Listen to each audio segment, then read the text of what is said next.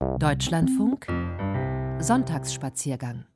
Ja, ernste Themen, die da erörtert werden, meine Damen und Herren, in diesen nicht leichten Zeiten den Blick zu richten, auch auf das Heitere, das Positive, vielleicht das Verheißungsvolle, das fällt nicht leicht. Dennoch, heute ist Frühlingsanfang. Unsere Reisenotizen stehen ein wenig unter diesem Motto. Andrea Stopp ist im Studio und mit Felix Mendelssohn Bartholdy, dem Frühlingslied, heiße ich Sie herzlich willkommen.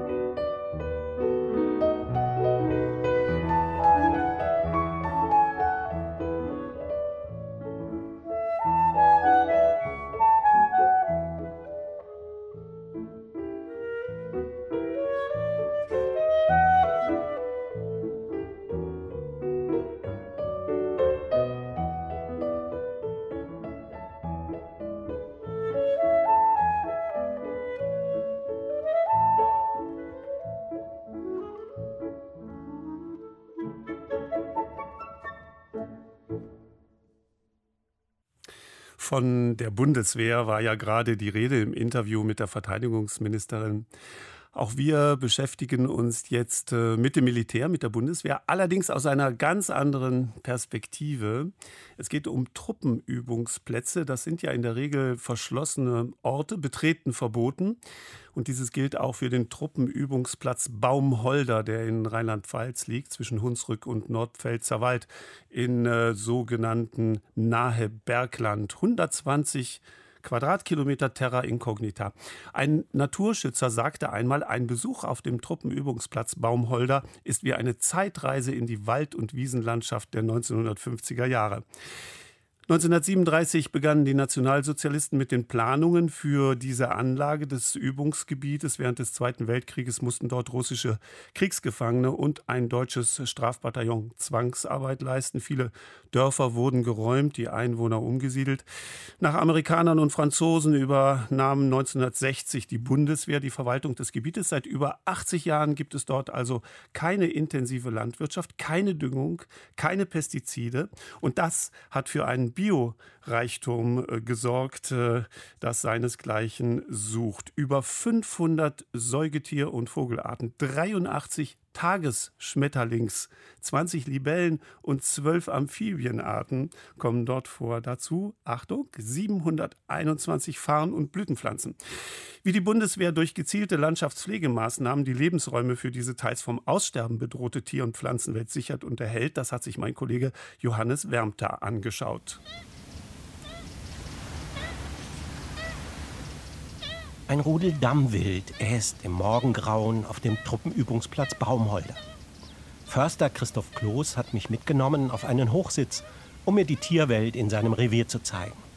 Dammwild gehöre zur Familie der Hirsche und fühle sich wohl in dieser abwechslungsreichen Wald- und Wiesenlandschaft des Truppenübungsplatzes, so Kloß. Besonders selten ist Dammwild in Deutschland nicht, aber hier auf diesem militärischen Gelände findet man darüber hinaus streng geschützte Vogelarten wie die Heidelerche, den Neuntöter oder den Schwarzstorch sowie seltene Schmetterlingsarten wie den Schwalbenschwanz oder den großen Schillerfalter und daneben stark gefährdete Tierarten wie den Luchs, die Wildkatze oder die Zwergfledermaus.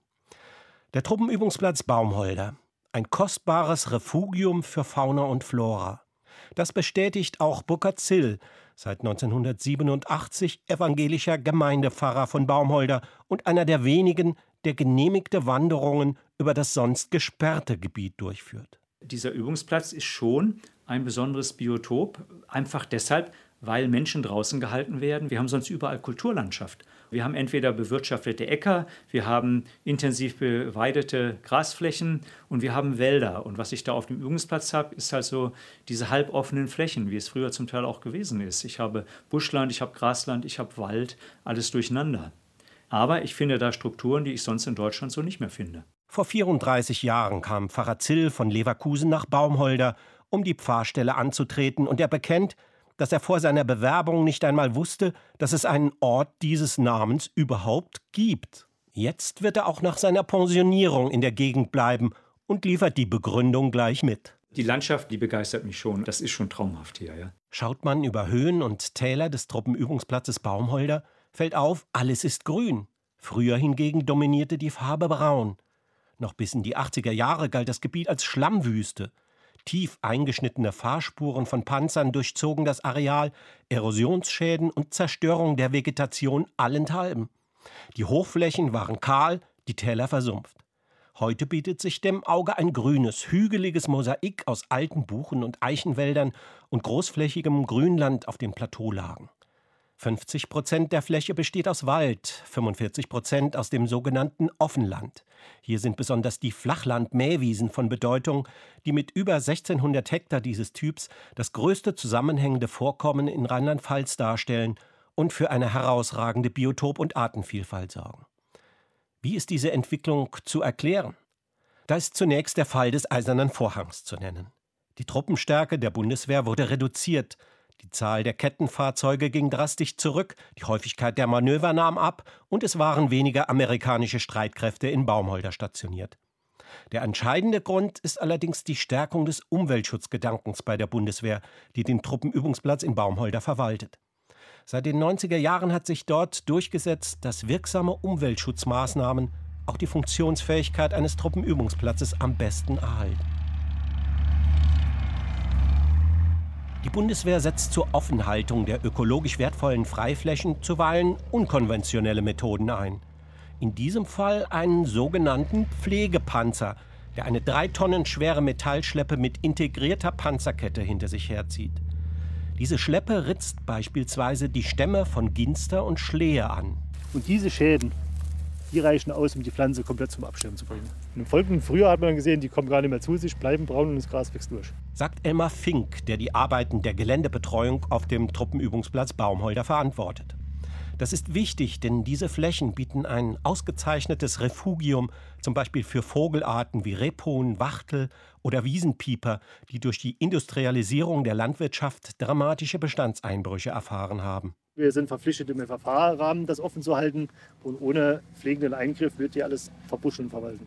Verbuschung und Verwaldung wiederum würde die seltenen Pflanzen und Tiere dieses Offenlandes verdrängen und entspräche nicht den Bestimmungen der FFH-Richtlinie, die von der Bundeswehr eingehalten werden müssen. Die Fauna-Flora-Habitat-Richtlinie ist eine seit 1992 gültige europäische Naturschutzrichtlinie zur Erhaltung der natürlichen Lebensräume von wildlebenden Tieren und Pflanzen. 92 Prozent des Truppenübungsplatzes Baumholder sind als FFH-Gebiet eingestuft. Das macht diese Landschaft zu einem Gefüge von Lebensräumen, das für den Artenschutz und die Biodiversität wichtiger und wirksamer ist als die meisten Naturschutzgebiete. Wie militärische Nutzung und Artenschutz zusammengehen, zeigt sich an anderer Stelle. Etwas abseits der Straße haben Panzer Fahrspuren hinterlassen und die Erde verdichtet, sodass sich ein Tümpel gebildet hat mit positiven Folgen für seltene Amphibien, wie Hans-Peter Mussler, Referent für Naturschutz beim Bundesamt für Infrastruktur, Umweltschutz und Dienstleistungen beschreibt. Diese Lebensräume, die hier temporär quasi durch einen militärischen Übungsbetrieb geschaffen werden, draußen in der Kulturlandschaft heutzutage fehlen. Das heißt, das sind ganz wichtige Rückzugsgebiete für diese Arten, wie zum Beispiel Gelbbauchunke, die, wie auch noch andere Arten, zwischenzeitlich zu so Charakterarten unserer Übungsplätze gehören, weil eben durch diesen Übungsbetrieb, Befahrung durch Kettenfahrzeuge und so weiter immer wieder diese temporären Gewässer entstehen. Eine weitere dieser Charakterarten des Übungsplatzes ist die Heidelerche. Ihr Habitat sind diese kargen, halboffenen Landschaftsräume, die so typisch sind für das Terrain in Baumholder. Die Heidelerche ist was ganz Besonderes. Und man sagt hier im Westen von Deutschland wohl die größte Population hier auf dem Trumübungsplatz Baumholder. Erklärt Naturschutzreferent Hans-Peter Musler. Als Bodenbrüter baut sie ihre Nester gerne auf diesem sogenannten Rohboden, den die Panzerketten hinterlassen haben. Ohne dieses Rückzugsgebiet sind die Brut- und Nutzungsräume für die Heidelerche aufgrund der industrialisierten Landwirtschaft bereits stark eingeschränkt. Es ist die Strukturvielfalt auf dem Truppenübungsplatz Baumholder, die für die große Diversität an Arten sorgt, bestätigt Elmar Fink von der Geländebetreuung. Wenn ich jetzt hier 20 Hektar Magerrasen hätte, hätte ich halt nur eine Strukturart. Aber ich habe auf 20 Hektar zehn verschiedene Biotopstrukturen. Da habe ich von Heuschrecke über Schlange, Blindschleicher, Amphibien, Vögel, Höhlenbrüder, alles auf engstem Raum zusammen. Allerdings ist der Truppenübungsplatz Baumholder kein Naturparadies. Hier finden Manöver statt, es wird geschossen, Blindgänger werden gesprengt. Aber die Arbeit von Geländebetreuung und Bundesforstbetrieb erhält eine Naturvielfalt, die einzigartig und faszinierend ist. Johannes Wärmter, mein Kollege, über den Truppenübungsplatz Baumholder. Im Grunde eine friedliche Idylle einerseits, wenn es nur weltweit so wäre. Werfen wir einen Blick auf die Ukraine und ähm, hören die ukrainische Sängerin Viktoria Leleka. Leleka heißt auf Ukrainisch Storch. Und der Storch ist ja das Symbol des Frühlings und äh, des Glücks. Das Lied handelt davon, den Mut nicht zu verlieren. Im Text heißt es, die Sonne versteckt sich hinter den Sturmwolken, alles um uns ist grau geworden. Die Menschen laufen in Traurigkeit, denn das Licht kann von niemandem und nirgendwo gesehen werden. Aber ich habe die Sonne in meinem Herzen und ich schere mich nicht darum, dass überall das Gefängnis ist. Ich werde im Auge des Unglücks lachen und lasse das Unglück Angst vor mir haben. Ich werde zum Berg gehen und singen und das Licht in meinem Herzen allen schenken. Сонце заховалося за хмарики, і стало сірим все навколо. Люди ходять сумні, сумненькі, бо не видно світла ніде і нікому. Сонце серці, по барабану, що всюди темниця. А я засміюся в очі тому лиху, і хай та я лиху, саме мене боїться.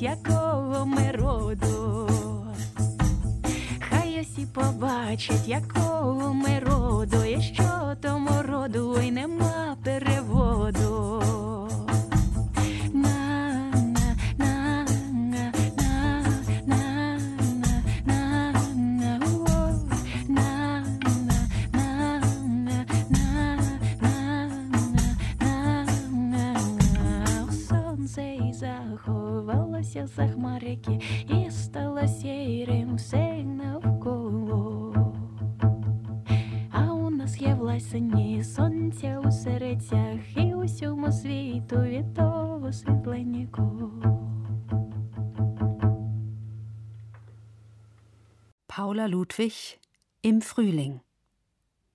Frühling ist das, und es ist nicht mehr Wahn, all überall lacht mich das Wunder an. Frühling ist da, o so lasset uns freuen, o kommet und lasset uns fröhlich sein. Und lasst es uns feiern beim Becherklang, und lass uns jubeln bei Liebe und Sang.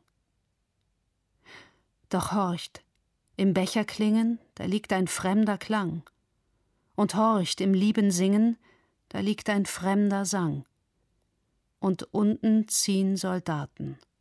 Soldaten ziehen vorbei, die auch gesungen hatten vom Wiedersehen im Mai.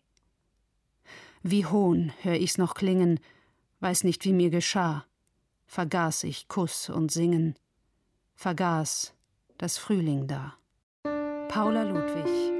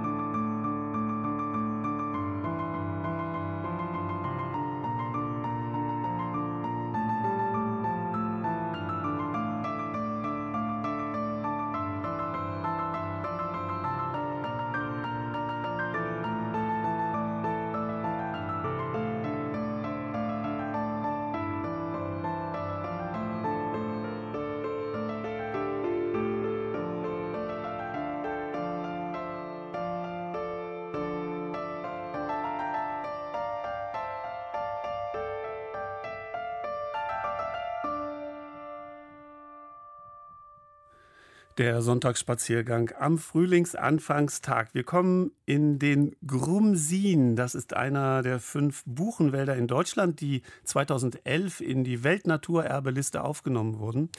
In einer knappen Stunde kommt man mit dem Zug von Berlin Richtung Nordosten nach Angermünde und von dort fährt vom Bahnhofsvorplatz alle Stunde der Welterbebus zu den Eingängen des Grumsin. Und von dort gibt es dann Führungen durch diesen besonderen Wald. An einer hat an einem strahlenden Vorfrühlingstag mein Kollege Anselm Weidner teilgenommen. Jetzt gehen wir weiter zu einem ganz besonderen Lebensraum. Ein Erlenbruch, ja? Das ist ein Moor, in dem nur Erlen wachsen. Hier ist Wasser drin. War die letzten Jahre nicht der Fall. Wir hatten viele Trockenjahre. Und wo Wasser ist, deshalb gehen wir auch nicht näher ran. In einem Moor ist im Biosphärenreservat im Grumsin sind da auch Kraniche. Genießt die Blicke, nimmt die mit und dann gehen wir wieder vorsichtig auf den Weg zurück. Blauer Himmel, die Sonne steht schon hoch und lässt die Buchenstämme silbern leuchten. Roland Schulz, gelernter Forstwirt, vor fast 30 Jahren aus dem hohenlohischen Kreilsheim in die südöstliche Uckermark gezogen, zeigt vom Waldhang hinunter auf zwischen den Erlen glitzerndes dunkles Wasser in einem der vielen Waldmoore des Krumsin im Coriner Endmoränenbogen. Wir sind zu 13 unterwegs, stapfen durchs knisternde Buchenlaub vom letzten Jahr, auf und ab über weiche Waldwege, Unserem Waldführer geht der Ruf eines Walduniversalisten voraus. Hier seht ihr nochmal ein Moor von nahe. Die Moore haben eine bedeutende Funktion hier, weil die einfach Wasserspeicher sind. Aber weil dort auch ganz viele Tier- und Pflanzenarten leben, die eben nur genau hier wachsen können. Also Sonnentau kennt jeder, ne? diese sogenannten insektenfressenden Pflanzen, aber auch Wasserfedern, für viele Libellenarten ist es hier ein bedeutender Lebensraum. Das Wichtigste an Mooren aber ist, dass sie das größte Archiv im Wald sind.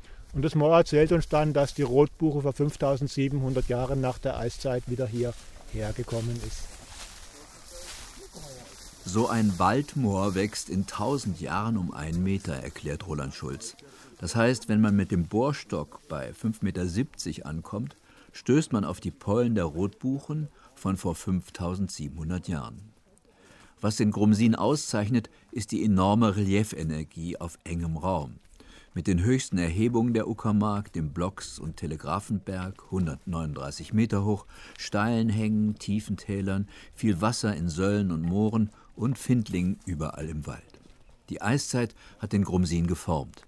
Auf dem Weg in die Kernzone stoßen wir auf Fichtenwald auf der einen und Buchenwald auf der anderen Seite.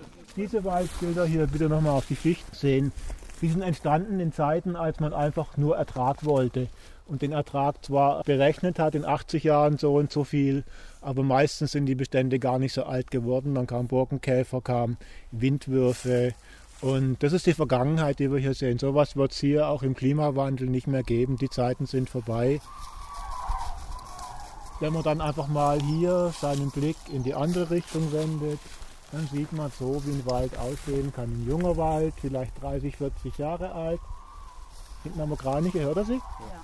Und mal gucken, der Wald bietet auf jeden Fall mehr Lebensräume, wenn der alt werden kann. Da leben mehr Arten. Der Humus ist ganz anders, viel wertvoller und hat eine Vielfalt.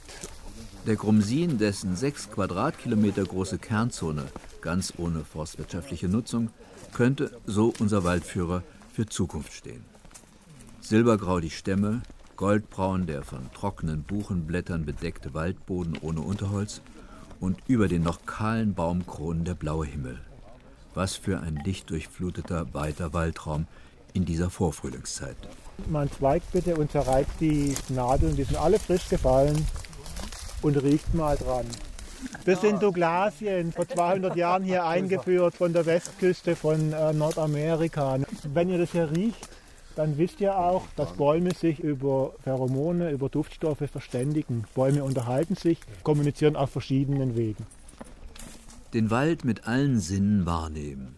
Der Grumsin ist Teil des 1990 entstandenen Biosphärenreservats Schorfheide-Korin eine Modellregion für die Integration von großflächiger biologischer Land- und Forstwirtschaft und Naturschutz und Teil des größten zusammenhängenden Tiefland-Buchenwaldes. Als Weltnaturerbe hat der Grumsin den höchstmöglichen Schutzstatus, sprich kein menschlicher Eingriff und der Zugang ist streng geregelt. Mir geht Herz immer noch auf, wenn ich jetzt in der Kernzone hier rein kann, auch die Veränderung beobachten kann. Ihr seht ganz viel liegendes Holz, das zum Teil schon sehr lange hier liegt. Dann seht ihr aber auch da, wie die Windböe reingerast ist und da mindestens sechs, sieben Bäume einfach jetzt umgeworfen hat mit den mächtigen Wurzeltellern. Hier ist noch kein Urwald, die Buchen sind noch unter 200 Jahre Wald, aber das ist ein Wald, der auf dem Weg zum Urwald ist. Schier unendlich, was es im Grumsin zu entdecken gibt. Hier seht ihr einen Ameisenhaufen und jetzt waren da halt Wildschweine oder Schwarzspechte drin. Das sind jetzt hier wahrscheinlich die kahlrückige Waldameisen. Die organisieren sich, da ist Schwarmintelligenz drin. Enorm, wie die auch kämpfen, wie die gleich bereit sind, wie die Ameisen Säure verspritzen. Das wissen natürlich die Brutvögel auch. Wenn die 15, 18 Tage auf ihren Eiern gesessen sind, dann sind die mit Parasiten übersät und dann baden sie sich äh, gerne auch mal in so einem Ameisenhaufen, lassen sich mit Ameisensäure bespritzen, plustern ihr Gefieder auf und einigen Parasiten geht es dann an den Kragen. Ne? Ein lebendiger Wald wie der Grumsin lässt den aufmerksamen Wanderer aus dem Staunen nicht rauskommen. Roland Schulz holt einen etwa daumengroßen, eiförmigen, auffällig ebenmäßigen schwarzen Stein aus seiner Hosentasche. Den habe ich gerade gefunden. Das ist einer meiner Lieblings- Objekte hier. Wer kennt den? Die heißen Kienojen. Das sind Feuersteine. Die heißen nach Waldsteinen. Die sollen vor 70 Millionen Jahren in einem kreidezeitlichen Meer in der Brandung gebildet worden sein. Ne? Wir kommen an die Kreuzung eines Waldwegs mit einer alten kopfsteingepflasterten Waldstraße mit einem halbmeter hohen behauenen Stein. Diese behauenen, von Steinschlägern behauenen Granitblöcke auf die ein weißer Untergrund gemacht ist und mit Schwarz diese Entfernungen zu den nächsten Ortschaften hingeschrieben werden. Das waren hier alles früher ganz normale Ortsverbindungsstraßen. Ne? Und die sind jetzt natürlich gesperrt, aber wenn ich so ein Wegeleitsystem sehe wie das hier, dann kann ich ja locker mal 100 Jahre zurückreisen in der Zeit und sehe noch die Pferdefuhrwerke oder die Postkutschen und so klappern. Die Geschichte dieses Weltnaturerbe Buchenwaldes als Erd-, Natur- und Kulturgeschichte. Zwischendurch erteilt uns unser Grumsin-Führer noch eine kleine Lektion in sensibler Naturwahrnehmung. Die große Kunst im Wald ist die, dass man alle Gedanken, die man an das Leben außen hat, in der Außenwelt vergisst und versucht gar nicht zu denken. Das schaffst nur manchmal. Die vier Stunden geführter Waldwanderung durch den Grumsin sind im Nu vergangen. Vielleicht vergeht in solch meditativer Haltung die Zeit schneller. Als wir uns an unserem Ausgangspunkt wieder versammeln, liest Grumsin-Führer Schulz aus einem Brief ukrainischer Freunde vor und bittet um Spenden.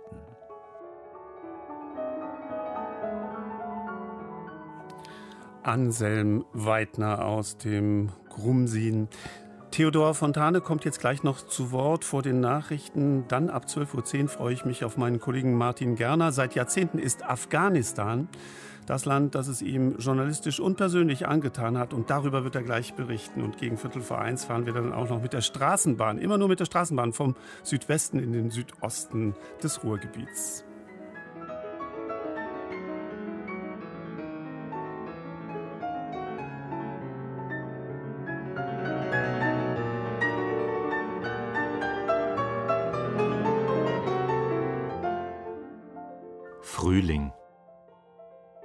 Ist er endlich kommen doch, in grünem Knospenschuh. Er kam, er kam ja immer noch, die Bäume nicken sich's zu. Sie konnten ihn all erwarten kaum, nun treiben sie Schuss auf Schuss. Im Garten der alte Apfelbaum, er sträubt sich, aber er muss. Wohl zögert auch das alte Herz und atmet noch nicht frei, es bangt und sorgt, es ist erst März und März ist noch nicht Mai. O, schüttle ab den schweren Traum und die lange Winterruh, es wagt es der alte Apfelbaum, Herze, wag's auch du.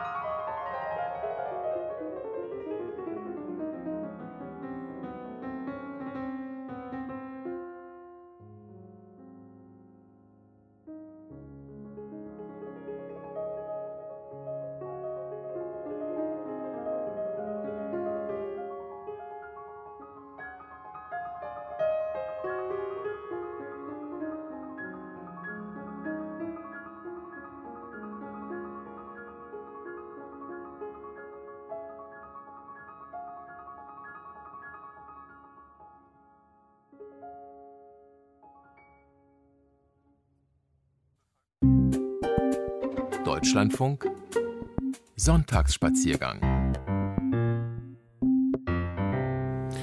Da verheißt uns der Wetterbericht frühlingshafte Temperaturen, so ist es richtig. 20. Äh, März, Frühlingsanfang, zweiter Teil des Sonntagsspaziergangs. Andreas Stopp weiterhin am Mikrofon und ich freue mich jetzt sehr, dass wir meinen Kollegen Martin Gerner gleich erreichen. Nein, er ist nicht in Afghanistan zurzeit. Aber wir können mit ihm über seine Jahre, man muss fast schon sagen jahrzehntelange Erfahrungen aus und über dieses Land Afghanistan gleich äh, miteinander reden. Schön, dass Sie dabei sind und dem Sonntagsspaziergang zuhören.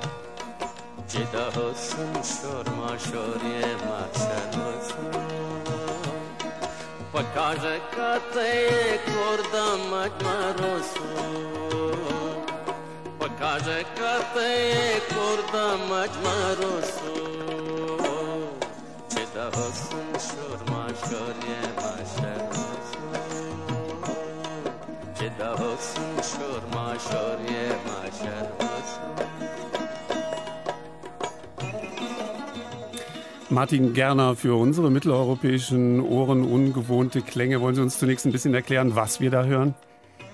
Ja, wir hören äh, den Sänger National, äh, wörtlich übersetzt der Unmögliche, oder von dem man nicht weiß, wer er ist. Und das hat äh, mit seiner Schande äh, gefühlt als Jugendlicher gegenüber seinen Eltern zu tun, vor denen er verstecken musste und sein Talent, äh, das Singen auf Pashtu vor allen Dingen, ähm, ja, bis es eines Tages, da war schon bekannter, äh, aufflog den Eltern, dass ihr Sohn das war. Und äh, ja, das ist so, was man sich äh, erzählt, wenn man äh, die Stadt Kabul oder größere Städte verlassen. Äh, Martin Gerner, Martin Gerner, entschuldigen Sie, dass ich Sie unterbrechen muss, aber unsere Hörer haben leider nichts von uns beiden. Wir müssen noch mal gucken, dass wir die Verbindung noch mal neu aufbauen. Man sollte meinen, Sie seien in Afghanistan, das ist gar nicht so weit entfernt vom Funk aus, dass Sie sitzen, aber wir müssen es noch mal neu probieren.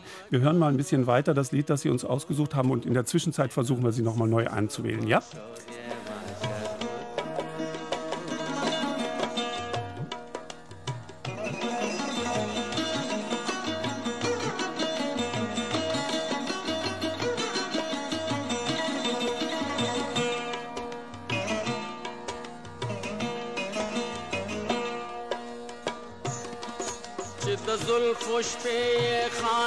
غیش کې واخیست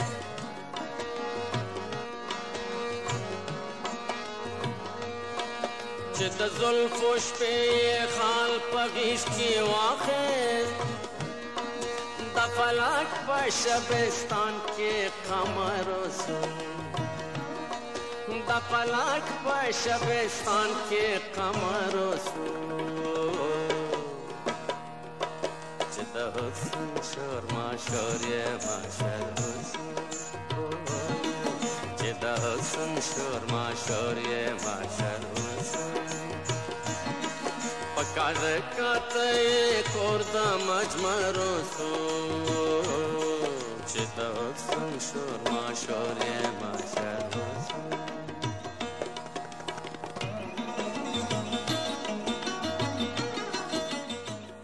So, jetzt versuchen wir es mal im zweiten Anlauf. Unser Gesprächsthema Afghanistan. Mein Gesprächspartner Martin Gerner. Wir da gekabelt haben, um eine Verbindung halbwegs äh, günstig zu Ihnen zu bekommen, wollten Sie uns erklären, was haben wir da jetzt sehr lange gehört im Hintergrund? Ja, das ist der Sänger Nashe Nas, äh, der auf Pashtu singt, einer der bekannten Sänger Afghanistans, äh, der lange sein Talent hat vor seinen Eltern verstecken müssen. Äh, eine Schande für die Eltern, dass der Sohn singt, sich also künstlerisch betätigt, was vielfach als unseriös äh, gilt. Äh, mhm. Und ähm, je erfolgreicher er wurde, desto äh, später dann äh, wurde den Eltern klar, der Unbekannte, weil das heißt Nationals, der von dem man nicht weiß, der es ist, das ist doch unser Sohn. Und dann kam ein später Stolz auf die Eltern zu. Das erzählt man sich bei den Fahrten und wenn man hm. Nationals häufiger im Radio hört. Martin Gerner, damit wir alle ein bisschen im Bilde sind. Sie sind Kollege auch hier im Deutschlandfunk in unserem Haus, damit wir ein bisschen Bescheid wissen. Seit, seit, seit wann ist äh, Afghanistan Ihnen am Herzen gelegen? Wie lange waren Sie dort? Über welche Zeiträume? Und wie kam es denn, äh, dass Sie sich mit Afghanistan so intensiv beschäftigen?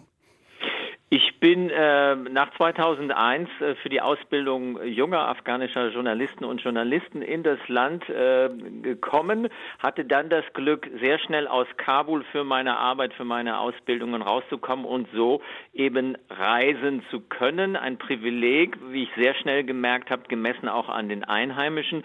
Bin in relativ, habe in relativ vielen äh, Provinzen arbeiten können und habe neben der Arbeit äh, und das da werden wir wahrscheinlich noch äh, drüber sprechen, eben Reisen äh, machen können äh, in Formen, die äh, mit Afghanistan kompatibel waren, jetzt bis August letzten Jahres, nachdem sich natürlich viel Tja. geändert hat. Ist denn, ist denn überhaupt noch eine Möglichkeit, äh, in, in Afghanistan zu reisen nach der Rück, äh, Rückkehr der Taliban? Ja, Sie werden lachen und ich musste auch schmunzeln dieser Tage. Es gab vor einigen Tagen eine Agenturmeldung von einer afghanischen bekannten Nachrichtenagentur. Äh, Zitat, äh, Afghanistan sicher für Ausländer, Doppelpunkt sagt, kanadischer, ein kanadischer Tourist. Nun äh, hm. ist äh, die Meldung äh, so intelligent formuliert, dass weder die Taliban sagen äh, und da zitiert werden, Afghanistan sei sicher für Touristen, noch wüsste man von einer neuen Tourismuspolitik von ihnen. Und äh, zugleich ist es so, ja, etwas typisch für die Extreme, die man immer wieder aus Afghanistan erfährt. Äh, ja, es gibt Einzelkämpfer, auch gerade jüngere, wie in diesem Fall. Das ist ein Foto da von diesem kanadischen Tourist. Aber es wird auch klar in der Meldung, dass er vorübergehend angehalten, festgehalten wurde, befragt wurde. Also wir wissen, dass auswärtige Dienste weltweit äh, zum äh, nach wie vor und aktuell auch abraten von Reisen. Äh, die Visa-Prozederen sind unklar. Wir haben eine eine Drôle de paix, eine kom einen komischen Frieden, ja, mit mehr Sicherheit. Die Taliban sind jetzt an der Macht, aber es ist ein großes Abwarten, was mit der Wirtschaft, mit den Freiheitsrechten äh, wird. Und äh, insofern ist Reisen, vielleicht kommen wir da auch noch im Verlauf unseres Gespräches zu, heute ja auch virtuell, literarisch möglich. Es gibt durchaus Möglichkeiten, sich äh, mhm. auf afghanische Wege zu begeben. Höre ich da ein wenig auch so eine, eine Selbsttröstung heraus? Äh, denn Sie müssten doch unruhig auf dem, auf dem Stuhl herumwackeln ähm, und eigentlich doch schon wieder unterwegs sein, weil Sie lieben dieses Land, Sie möchten gerne dort sein und zurzeit aber fahren Sie nicht hin. Ja, und weil das so ist, äh, habe ich mich äh, habe ich mich mit meinen Erinnerungen, unter anderem Fotografien, in ja. den letzten Monaten beschäftigt, ein ein Fotobuch zusammengestellt, wo ich vielleicht auch noch mal meine Reisen äh, nachempfinde. Äh, das Ganze hat, glaube ich, schon äh, auch kulturell, also auch für mich, was mit Aufarbeitung der 20 Jahre zu tun. Und wenn ich jetzt an äh, unsere Sendung hier denke, dann würde ich sagen, äh, beginnt eigentlich mit der Kultur Afghanistans auch die Aufarbeitung dieses Einsatzes. Wir haben sehr wenig über Kultur und Reisen ist etwas, mhm. hat mit mhm. kulturellen Identitäten zu tun. Äh, das ist doch sehr häufig hinten runtergefallen. Dieser, dieser Band, von dem Sie sprachen, heißt Finding Afghanistan, von Ihnen herausgegeben. Da sind Fotografien vereint von 2001 bis 2021, also über 20 Jahre geballte, intensive Reiseerlebnisse. Da sind Gespräche drin und Begegnungen, ehe wir wieder ins Museum musikalische Programm reinhören, Martin Gerner, muss ich Sie doch neugierig fragen. Sie haben in diesem Buch Finding Afghanistan eine Widmung vorne drin. Und da heißt es für jene Menschen, die gezwungen sind, ihre Heimat zu verlassen, aus den verschiedensten Gründen. Dürfen wir ein bisschen mehr über den Sinnhintergrund dieser Widmung erfahren? Naja, also äh, ich, ich war zuletzt zum Beispiel viel äh, auf Lesbos äh, äh, in Griechenland äh, unterwegs, wo das Lager Moria ja stand und äh, Nachfolgelager, wo viele, viele Afghanen auf die Flucht, äh, auf der Flucht hängen geblieben sind, muss man sagen. Aber heute gilt am, äh, Sie haben eben das Neujahrsfest, Frühlingsanfang angesprochen.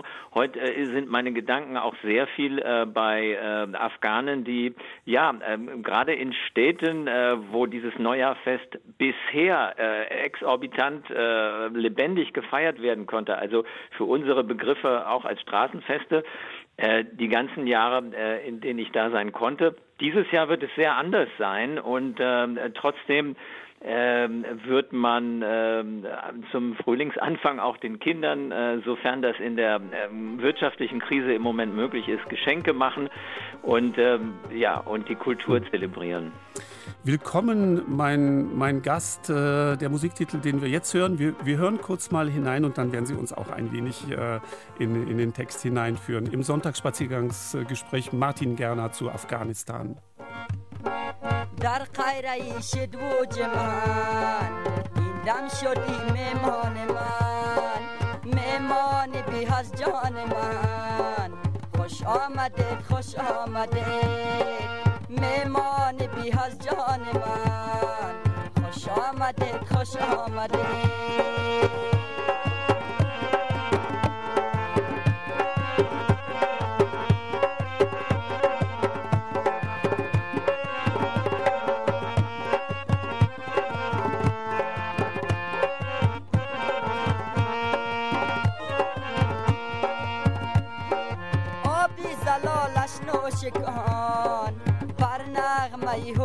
و گوش کن آبی زلالش نوش کن بر نغمه و گوش کن از شوق دل مدوش کن خوش آمده خوش آمده از شوق دل مدوش کن خوش آمده خوش آمده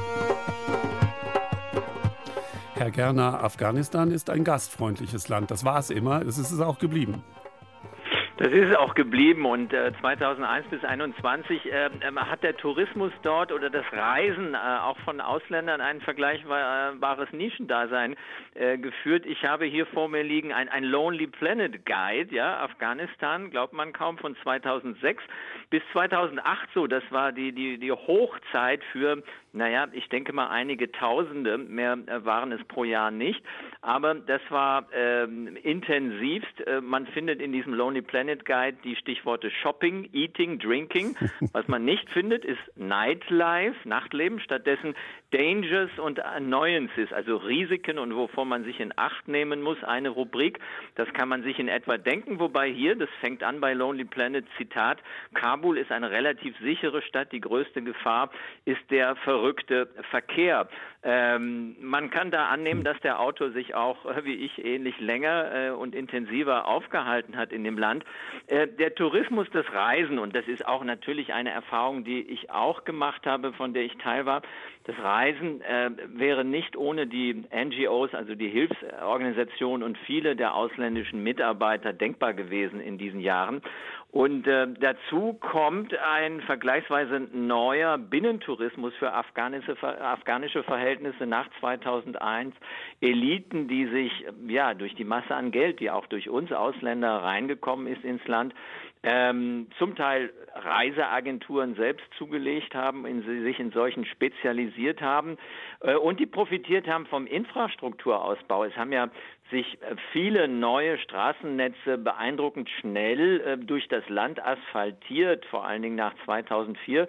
Nicht immer in guter Qualität. Das hat was mit Korruption und wo das Geld tatsächlich hingegangen ist zu tun. Aber um diese Ring Road, also diese äh, äh Ringstraße, die die großen Städte von Kabul, äh, Mazar im Norden, Herat im Westen, Kandahar im Süden verbindet, ähm, da äh, liegen einige der klassischen Attraktionen, Moscheen. Und dann gibt es ähm, tja, Geheimtipps, die lieben abseits, da braucht man wesentlich mehr Zeit, äh, um hinzufahren.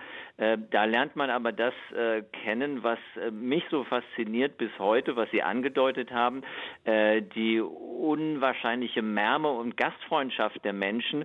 Äh, ich habe in Afghanistan gelernt, dass die Leute, die überhaupt nichts haben, am meisten geben können, nämlich alles. Also das müsste man noch übersetzen, aber so, so ist es kurz gefasst das Gefühl. Sie haben gerade, Martin Gerner, über die Infrastruktur äh, gesprochen. Weiß man denn eigentlich etwas, was die Taliban vorhaben? Wollen die dort einen Tourismus wieder etablieren? Sie sollten ja interessiert sein an den Devisen, die damit reinkommen. Ist darüber etwas bekannt, ob äh, Tourismus wieder möglich gemacht werden soll ähm, von den Taliban? Nein, da kann ich Ihnen äh, leider nicht zu sagen. Ich habe das auch versucht zu recherchieren, aber ich glaube schlichtweg, dass man sich im Moment politisch mhm. mit äh, dringenden Sachen, Stichwort Anerkennung oder nicht dieses Regimes, humanitäre Krise befasst. Ähm, was ganz sicher ist, äh, dass ja, Arbeit gesucht wird und ähm, äh, da kommen mir eben die entlegenen äh, Gegenden äh, des Landes äh, ins Gedächtnis auf meinen Reisen. Also äh, und die Vielfalt auch äh, der Menschen, aber eben auch Veränderung äh, über die Jahre, von der man profitieren könnte. Also wenn ich zum Beispiel an den Wakhan-Korridor denke, in der Nordwestspitze Afghanistans, der an die chinesische Grenze mündet, da hat man 2005 noch zwei Tage von Kabul auf Schotterpisten gebraucht, durch Schluchten mit kleinen Bus über massive Holzstämme, die äh, steil von Berghängen abgingen. Äh, Verkehr aus der Gegenrichtung war, äh, also musste man beten, dass er nicht zustande kommt. Ähm, das war abenteuerlich und drei Jahre später, äh, das war äh, Anfang der 2010er, waren die gleichen Straßen schon äh, asphaltiert. Äh, das Reisen hat in zwei Formen für mich und für, für die, die ich angesprochen habe, stattgefunden in den Jahren. Einmal die teurere Variante mit Land Rover, das ist mit diesen Reiseagenturen äh, alleine oder in Dreier-, Vierer-Kolonnen oder eben viel menschennäherer im, im sogenannten Tunis, also ein, ein Minibus, äh, äh, ein Minibus, äh, der mhm.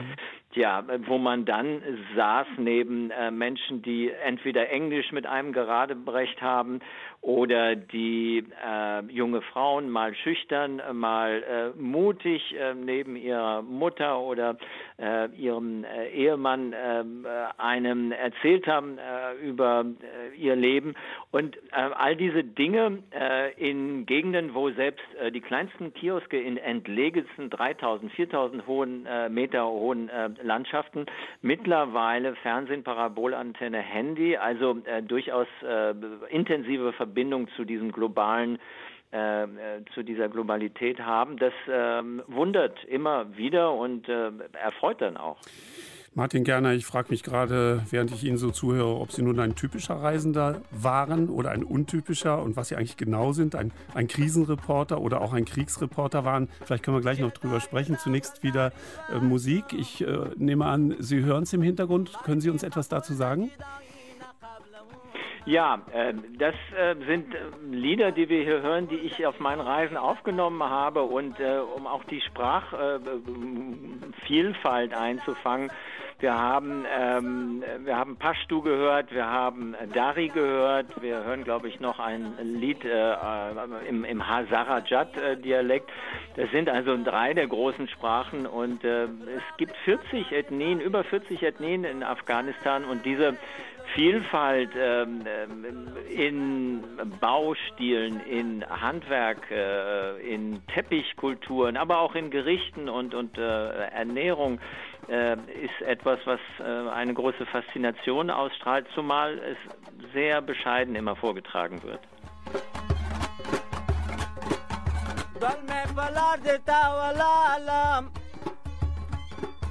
یا ګل می واخله یا رخصت راکه چې ځما یا ګل می واخله یا رخصت راکه چې ځما شراب په شره ناروا ده په ما روا ده د یار غم غلا ته ومه په ما روا د دیار غم غلطه ومه راغله په خالي خالي لاسونه دروغجنه دروغجنه دروغجنه دروغجنه دروغجنه دروغجنه.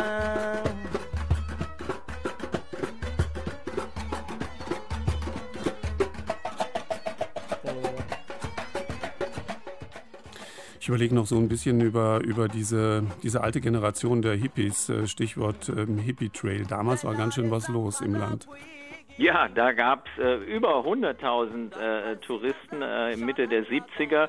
Äh, bis zu 12 Prozent heißt es statistisch aus Deutschland und davon wiederum, äh, tja, die, die Jungen, die 68er, die nur weg wollten von den Eltern und die manches äh, kulturelle Missverständnis äh, in äh, Afghanistan ausgelöst haben. Überhaupt, äh, dieser ähm, äh, westlichen Ausländer haben damals Afghanistan überschwemmt, im Guten wie äh, im Schlechten. Darüber gibt es spannende Dokumentarfilme auch, die ja, die entmystifizieren, demystifizieren diese Romantik vieler Hippies damals, von denen ja der ein oder mhm. andere als Drogentoter auf den Friedhöfen von Kabul geendet ist, äh, dokumentieren. Äh, mehr ins Heute. Äh, wir haben natürlich jetzt seit zwei Jahren mit Corona zu tun und drei Jahren. Und äh, es gibt aber virtuelle Reiseangebote. Der ein oder andere hat vielleicht schon mal im Internet äh, geguckt, online Reiseplattformen, zum Teil von jungen Islam- und Politikwissenschaftlern, äh, auch bekanntere, länger bestehende Agenturdienste. und ein passendes Reiseangebot, das wäre mein Vorschlag, kann eben auch literarisch sein. Ich habe mir ähm, neuer, also in, in jüngster Zeit zugelegt ein, ein Reise, äh, ein, ein Kochbuch, pardon, ein Kochbuch und bin dann darauf gekommen in unserem Kontext, ja, Reis und Reisen, das liegt ja nicht, äh, auch wenn es äh, äh, einfach klingt, das liegt nicht weit voneinander entfernt, ist aber deshalb wichtig, weil Essen aus meiner Sicht eine, und, und vor dem Zitat, das Sie anfangs zitiert haben, eine enorme Integrationsmaschine ist. Und hier kann man entlang afghanischer Rezepte sehen, wie sich Identitätswurzeln äh, fortsetzen, wie aber auch unsere Stereotype fallen zum Teil, indem wir entdecken, wie viel Gemüsereichtum äh, vegetarisch äh, afghanische Küche auch durchaus hat. Also der Blick da rein, dann auf Gerichte, die spannend klingen wie Elefantenohren, das ist frittiertes Gebäck, Bratapfelmarmelade oder klassischer Bolani, die bekannten Teigtaschen mit Kartoffel- und Lauchfüllung. Also da wird einem vielleicht eine Reise, auch wenn man nicht hin kann, aktuell schmackhafter gemacht. Ja, die Elefantenohren erinnern mich an die Schweinsöhrchen. Die stammen auch nicht vom Schwein, sondern sind so ein Blätterteiggebäck. Da liegen die Kulturen dann doch nah beieinander. Äh, Martin Gerner, in Ihrem Buch ist, glaube ich, an irgendeiner Stelle zu lesen, Afghanistan ist die Gleichzeitigkeit von Extremen. Wahrscheinlich bräuchte man eine Stunde, um das auseinanderzulegen, was genau Sie damit meinen. Aber Ihnen gelingt es sicherlich auch in einer halben Minute. Ja, ähm, Friedfertigkeit äh, und ähm, Gewalt, ähm, Tradition äh, und Moderne. Oder was ich eben äh, versucht hatte anzudeuten, ähm, Holz- äh, und Lehmbauten, aber darauf modernste Parabolantennen. Äh, 3G-Netz, ich erinnere mich an Ecken in Afghanistan, da war das 3G-Netz äh, früher als in Deutschland. Das hatte alles mit den Gebergeldländern, auch unter anderem Deutschland, zu tun.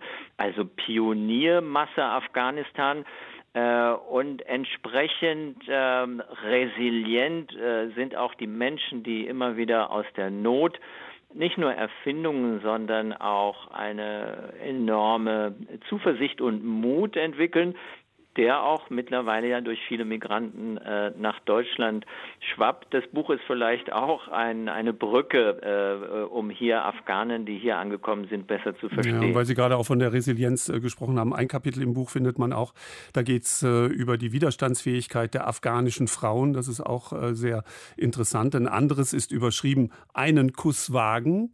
Würde uns jetzt natürlich interessieren, können wir aber aus Zeitgründen nicht mehr ins Extreme gehen. Wenn Sie, meine Damen und Herren, da nachlesen wollen, dann sei Ihnen empfohlen Finding Afghanistan von Martin Gerner. Ähm, Im Untertitel heißt es Fotografien 2001 bis äh, 2021, aber es ist sehr viel Text drin, äh, Gespräche, die Sie geführt haben, Interviews und die Beschreibung ähm, der Begegnungen und das Lachen zwischen den Tragödien. Auch das ähm, ist ein Kapitel.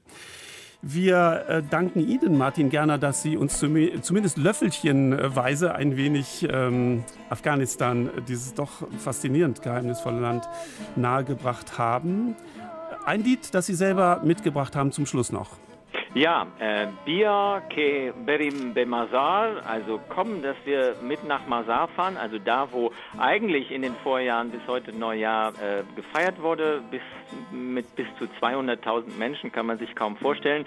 Eine unmögliche Liebesgeschichte zwischen einem Mullah und seiner Geliebten und das ist aufgenommen äh, im äh, Flüchtlingslager Moria auf Lesbos. So sehr verbindet uns Afghanistan, Europa und Deutschland. Martin Gerner, herzlichen Dank, dass wir Sie erreichen konnten. Und Sie geben dem Sonntagsspaziergang rechtzeitig Bescheid, wenn Sie es wieder wagen, nach Afghanistan zu reisen. Dann möchten wir Sie quasi medial hm, begleiten. Ich danke Ihnen vielmals für das Gespräch hier im Sonntagsspaziergang. Danke für die Einladung.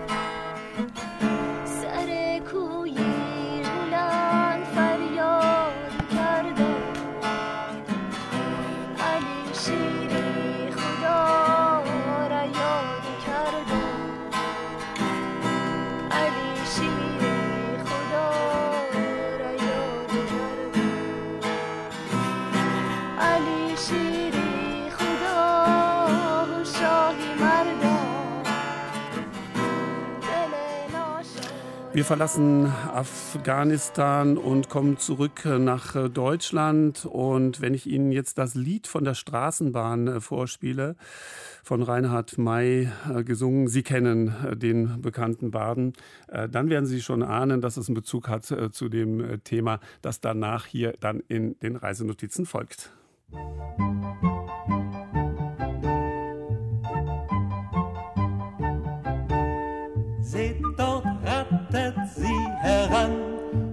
unsere alte Straßenbahn.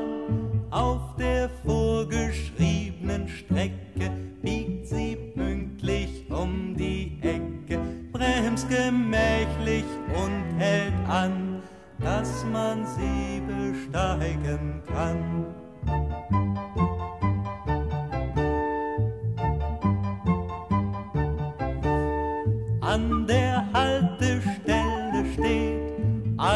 Alles, was per Pedes geht. Frauen, Männer, Kinder, Hunde warten hier zu jeder Stunde.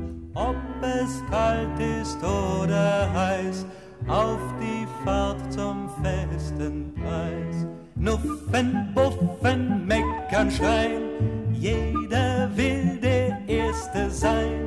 Alle drängeln, schieben, hetzen,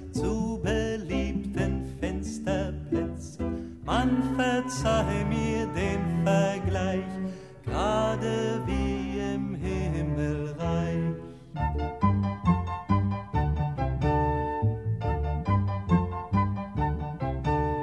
Ist der Fahrschein erst gelöst, liest man Zeitung oder döst in den ausgefahrenen Gleisen kann man ganz man weiß, wohin es geht, weil der Führer vorne steht.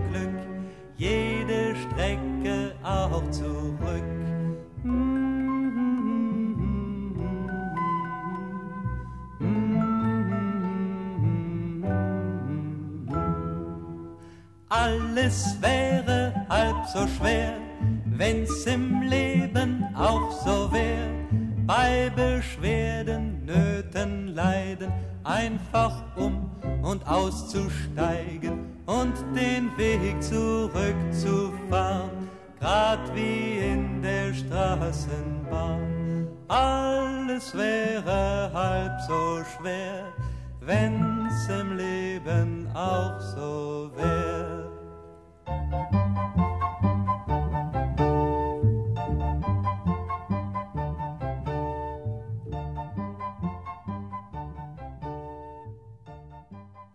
Im Grunde ist sie eigentlich nur ein Gag. Die längste Straßenbahnlinie der Welt. 102 Kilometer ist sie lang und die Reise dauert einen halben Tag. Will man in einem Rutsch von St. Tönis im Südwesten des Ruhrgebiets nach Wittenhefen im Südosten des Ruhrgebiets gelangen. Und natürlich handelt es sich dabei nicht um eine einzige Straßenbahnlinie, sondern um mehrere. Insgesamt achtmal muss man umsteigen. Man kann sich aber von Anfang bis zum Ende ausschließlich in Straßenbahnen fortbewegen. Mein österreichischer Kollege Stefan May, der schreibt sich mit M-A-Y. Gerade gehört hatten wir den Reinhard May mit EY. Also Stefan May jedenfalls arbeitet in Deutschland und jedes Jahr erhält er Besuch von einem Freund aus der Heimat, mit dem ihn die Liebe zur Bahn verbindet. Und einmal im Jahr erkunden die beiden für ein paar Tage eine Ecke Deutschlands.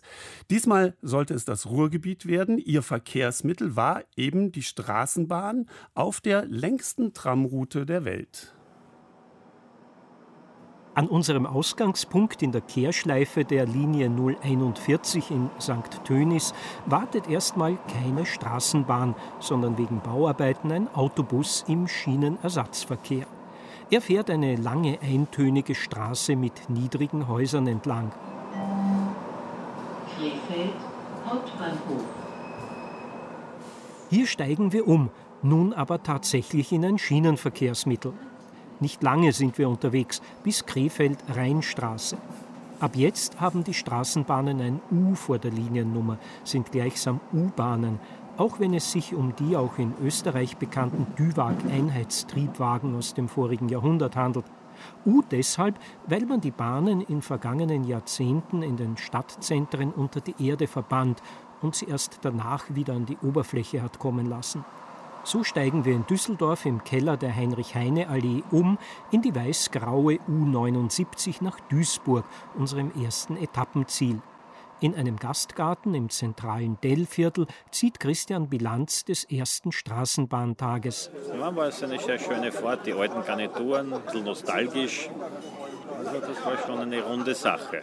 Zaghaft wärmen uns die Strahlen der Morgensonne, als wir am nächsten Tag im Süden der Stadt Tiger and Turtle erklimmen, ein begehbares stählernes Kunstwerk in Form einer Achterbahn auf einer der vielen begrünten Abraumhalden des Ruhrgebiets. Wenig später besteigen wir im Zentrum der Stadt ein nahe einer Brücke verteutes Ausflugsschiff. Einen wunderschönen guten Morgen, meine Damen und Herren. Auch im Namen der Besatzung, da begrüße ich Sie recht herzlich hier bei uns an Bord der Stadt Duisburg, ein Fahrerschiff der Weißen Flotte in Duisburg. Und wir wünschen Ihnen jetzt allen zusammen eine gute Unterhaltung bei unserer Hafenrundfahrt. Vom Rhein biegen wir in den angeblich größten Binnenhafen der Welt. Schrottberge und Ölbehälter säumen die Quaymauern. Unser Kapitän weiß über alle hier ankernden Kohlekähne und Containerschiffe etwas zu erzählen.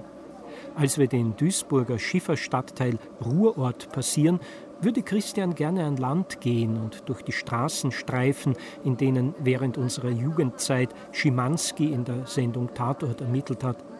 Leider unmöglich, unser Urlaubsplan ist eng getaktet. Er lässt lediglich eine kleine Mittagspause am Innenhafen zu, dem einstigen Brotkorb des Ruhrgebiets, wo Getreide aus aller Welt ankam und in den Mühlen am Kai gemahlen wurde. Heute blinzeln auf Mittagspause gedimmte Menschen vor glänzenden Glasbauten träge in die Sonne. Kurze Zeit später stehen wir am Radverleih im Landschaftspark Duisburg Nord. Dann brauche ich einmal einen Personalausweis oder Passport. Und das sind wie viele Gangräder? Die haben alle Wiegengang. Hier können Sie einmal hochschalten, einmal runterschalten. Der Landschaftspark Duisburg Nord ist ein 1985 stillgelegtes riesiges Hüttenwerk. Wir radeln über lange Industriestraßen unter rostbraunen Rohren hindurch, am einstigen Koks- und Kohlebunker vorbei, an dessen Mauertürmen sich Kletterer emporziehen – wir passieren ein langes Wasserbecken, begleitet von hohem Gestänge, das grüne Ranken gänzlich umhüllt haben, was an Fotos der Urwaldtempelanlage Angkor Wat erinnert. Unter mächtigen Kranbrücken wächst Buschwerk und Schienen enden im hohen Gras. Zentrale Landmarke des Parks ist der ehemalige Hochofen 5. Bedächtig steigen wir auf Gitterrosttreppen am grauen Stahlgiganten empor.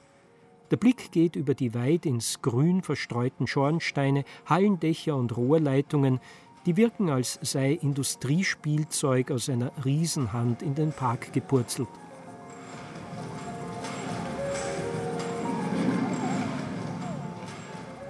Um 20 Uhr sind wir pünktlich wieder auf dem Boden, denn da beginnt gegenüber vom Hochofen 5 in der Kraftzentrale eine Vorstellung der Ruhrtriennale, eine beeindruckende Tanzperformance der Österreicherin Florentina Holzinger im fast sakralen, weitläufigen Ambiente aus Ziegel, Stahl und Glas. Danach sitzen wir noch mit anderen Besuchern auf Holzbänken bei einem Schluck Wein zwischen dem tagsüber grauen Industriegemäuer, das jetzt in violettes und grünes Licht getaucht ist. Das ist etwas ganz Besonderes. Was mich hier besonders beeindruckt, ist, wie rasch sich die Natur wieder ihren Lebensraum zurückerobert. Auf der einen Seite und auf der anderen Seite, wie aber diese eisernen Denkmäler unserer Industrie, speziell dieser Hochofen, wie das doch die Jahrzehnte auch des Stillstands überdauert. Am nächsten Morgen warten wir auf die Linie 901. Es geht hinaus aus Duisburg. Die Landschaft wird fast ländlich. Umsteigen in Mülheim in die gelben Züge der Linien 104 und 105 nach Essen. Es ist ein regnerischer Tag. Vom Baldeneyer See, der eigentlich ein aufgestauter Teil der Ruhr ist, spazieren wir durch einen gepflegten Park mit alten Platanen zur abweisend thronenden Villa Hügel, dem einstigen Wohnsitz der industriellen Familie Krupp, hinauf.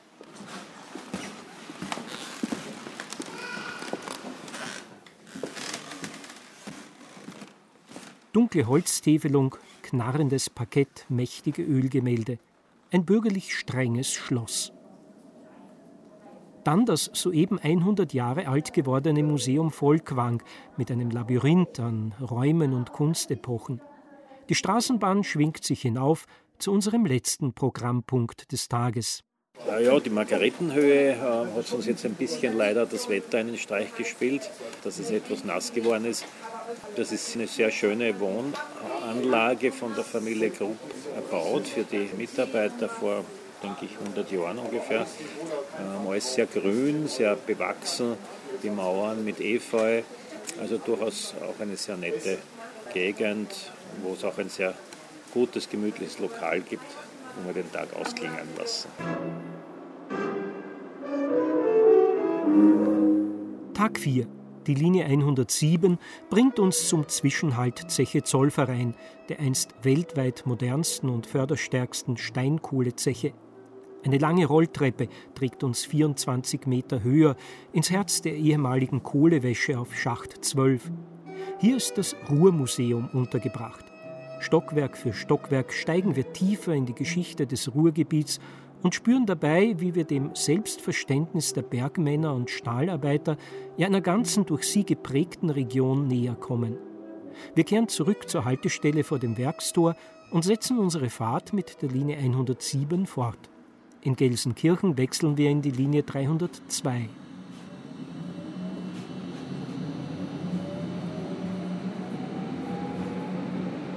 Nach der Duisburger Verkehrsgesellschaft und der Ruhrbahn in Essen sind wir nun im Reich der Bogestra, der weiß-blauen Bochum-Gelsenkirchener Straßenbahnen. Vor dem Industriedenkmal und Veranstaltungsbau der Jahrhunderthalle in Bochum steht ein Container mit ein paar Sonnenschirmen zwischen den Bäumen, wo wir uns nach der heutigen Reiseetappe stärken. Reisebegleiter Christian hat an diesem Tag das Ruhrmuseum am tiefsten beeindruckt. Wo sich der Bogen wieder zur Villa Hügel für mich gespannt hat. Dadurch, äh, dass man dort auch dann gesehen hat, wie hier einerseits Adolf Hitler den Herrn Alfred Grupp hier ein Ehrenzeichen überreicht hat. Andererseits aber auch äh, in den 80er Jahren dann Arbeiter wutentbrannt zu der Villa gestürmt sind und in einem Ort revolutionären Akt eigentlich dort dann ihren Protest Ausdruck verleihen wollten, dass äh, hier Werksschließungen passieren. Die waren ja alle in den 80er Jahren. Am letzten Tag gönnen wir uns einen Ausflug zum Eisenbahnmuseum, einem der größten in Deutschland, mit 120 Schienenfahrzeugen, vom Salonwagen über die Dampflok mit mannshohen Rädern im Ringlokschuppen bis zum Autobus auf Schienen. Und wir machen noch schnell einen Abstecher nach Dortmund zum Phoenixsee, der an der Stelle eines weitläufigen Stahlwerks angelegt wurde. Die düster rußigen Werkswohnungen sind schicken Einfamilienhäusern mit Seeblick gewichen. Gentrifizierung im Ruhrgebiet. Zeit für die letzte Etappe mit der Linie 310. Nächste Haltestelle Witten-Evendorf. Die Linie endet hier. Auch unsere Reise endet hier, am Stumpfgleis neben einem Gemüsefeld. Christians Resümee über fünf Tage Straßenbahnfahrt. Die Reise selber habe ich sehr genossen, weil auch hier Straßenbahnen aus den unterschiedlichsten Generationen wir vorgefunden haben, was natürlich für einen Straßenbahnliebhaber äh, sehr interessant ist. Also von hochmodernen Fahrzeugen hier jetzt im Großraum Dortmund bis hin zu den etwas älteren aus den 60er, 70er Jahren. Was aber wirklich unangenehm und störend war, insbesondere mit dem Gepäck, dass die Ausschilderung bei den Haltestellen sehr verbesserungswürdig wäre. Beim Umsteigen eine andere Linie zu finden, ist oft ein bisschen wie Mensch ärgere dich nicht zu spielen. Ja, man kommt immer wieder zum Ausgangspunkt zurück. Und die Reise insgesamt? Es ist eine sehr grüne Landschaft, die man vorfindet. Und die alten Industrieanlagen, die eben schon Jahrzehnte stillgelegt sind, haben schon einen sehr herben Charme, den sie versprühen. Und diese Symbiose zwischen Natur und Technik und Architektur aus der Jahrhundertwende äh, meistens oder Anfang des vorigen Jahrhunderts, das hat schon einen besonderen Reiz, das zu sehen. Soweit also Stefan May mit seiner Tramfahrt durchs Ruhrgebiet. Und damit Sie den Text des gleich folgenden Liedes auch gut verstehen, hier artikuliert Rudi Schurike, deutscher Sänger, Schauspieler, 1913 ist er geboren. Hier artikuliert er schon mal den Kehrvers, den wir dann gleich wiederfinden in einer ganz anderen Version. Küss mich, bitte, bitte küss mich, ehe die letzte Bahn kommt. Küss mich ohne Pause. Küss mich, bitte, bitte küss mich. Wenn die Bahn dann ankommt, muss ich ja nach Hause. Sie naht mit Geläut, sie hält nicht durch Schreck. Ich warte auf die nächste, dann muss ich weg. Küss mich, bitte, bitte küss mich, ehe die letzte Bahn kommt, denn ich muss nach Hause.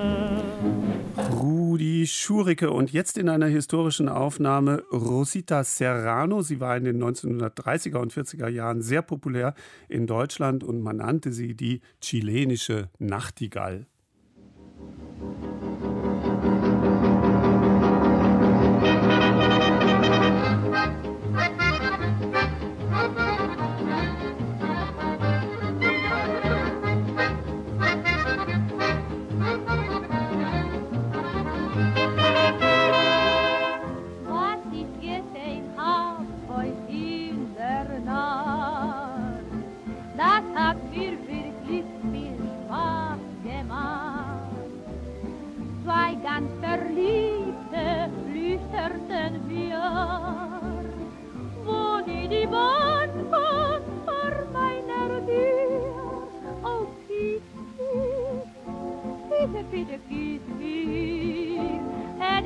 banco.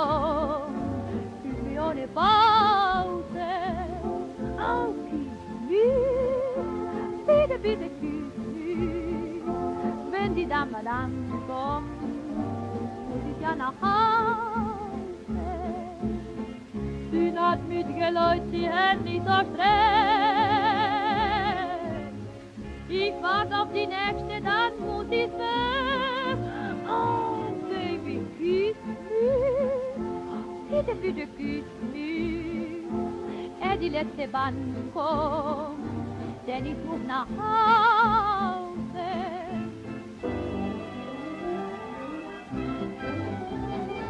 Betet din berelen la la la la. Betet na la la la Lirila amri de de dirila da da da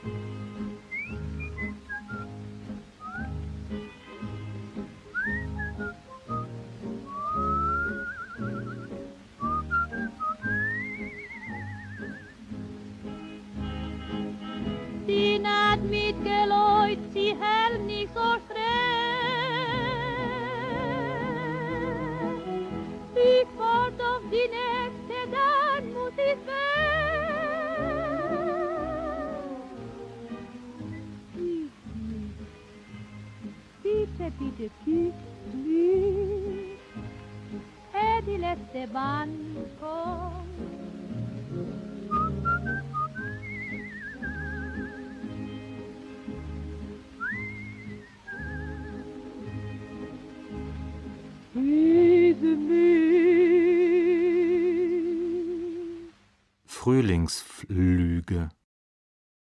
Aus Gartenschatten schaust du auf, siehst Blaues auch, was Schauendes, das Blaues überdeckt, den Garten handgleich öffnend, dich Insekt betrachtet, fern von Rasentaten Strauch, beatmend Staunendes, das Hauch von Hauch ein Irrgefühl von Flügeln in dir weckt, du Sammelschwarz, das sich prismatisch reckt, die Faust zur Hand erhebt mit einer Spur von Schmauch. Du schwingst aus grün, gelb, rot dich hoch hinauf, ein Feuerwerk von Schub, von Zug, ein Mund, du Strauchler voller Ziergefühl in Bunt.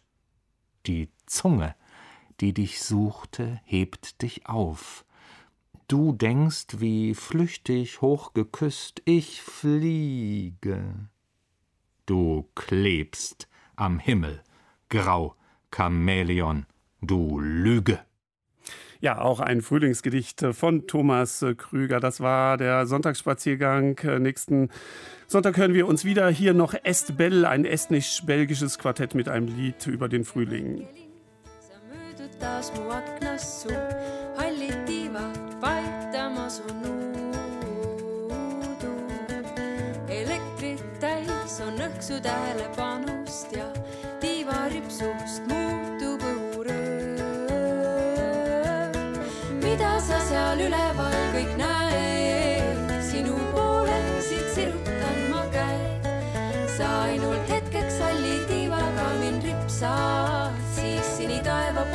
läbi udu ripsad. kus on sul kiiret, sa lendad ajale vastu, päev peale plooja, kas püüad viimseid kiiri? kas rohkem vaba saabki üldse olla, kui sina väike sinitaeva hiir?